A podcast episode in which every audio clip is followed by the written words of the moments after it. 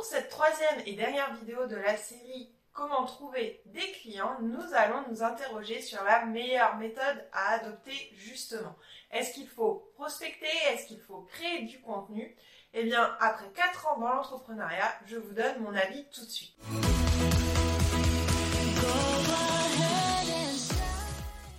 Pour trouver des clients, il existe plein de méthodes. On connaît notamment les méthodes dites traditionnelles comme le fait de distribuer des cartes de visite, des flyers, de rejoindre un réseau professionnel, de faire de l'affichage publicitaire et peut-être même de faire des spots publicitaires à la radio en local par exemple.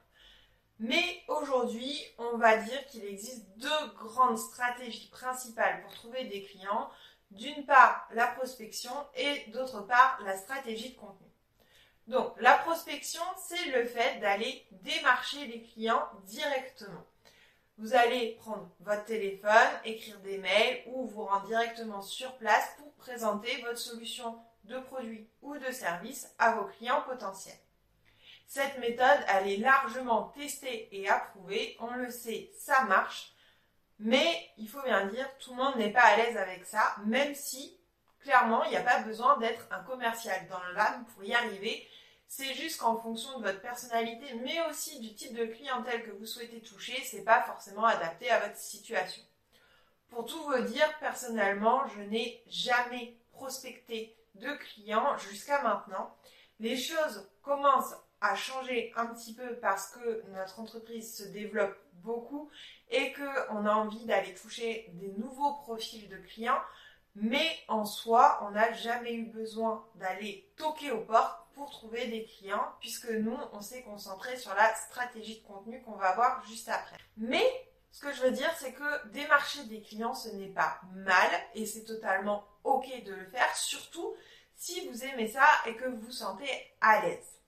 Mais si vous êtes comme moi, pas super à l'aise avec le fait d'aller contacter quelqu'un avec qui vous n'avez jamais échangé pour lui présenter votre solution, vous pouvez envisager de vous tourner vers la stratégie de contenu. Donc la stratégie de contenu, c'est le fait de créer du contenu sur le web que vous allez proposer du coup à une large audience pour attirer vos clients idéaux. La logique est donc totalement différente puisque là vous êtes vraiment dans une logique de proposition et de partage. Vous créez du contenu à forte valeur ajoutée qui répond aux besoins de votre client idéal et qui vous ressemble afin de lui montrer votre expertise et comment il peut éventuellement utiliser votre produit. L'avantage, c'est que vous allez vraiment pouvoir y mettre votre personnalité. Vous allez pouvoir y partager vos valeurs et être dans vraiment je donne avant de recevoir.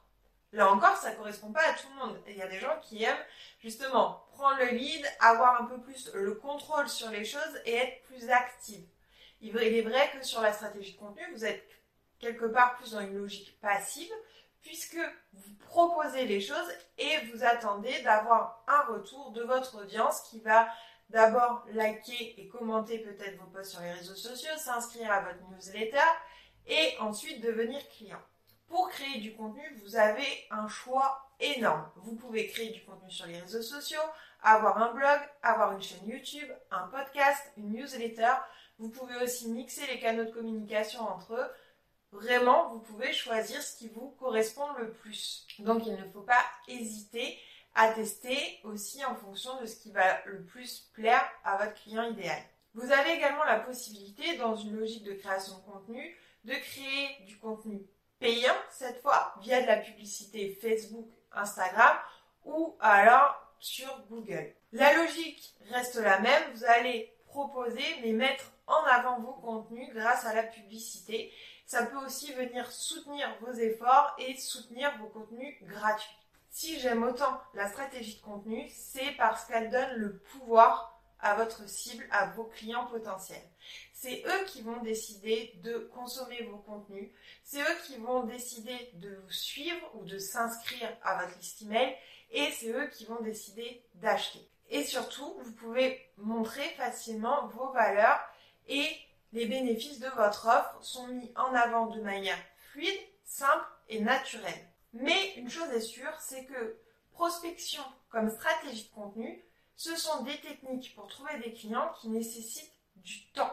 Ça, vous ne pourrez pas y échapper. Après, à vous de voir où vous préférez mettre votre temps, dans la prospection ou dans la stratégie de contenu.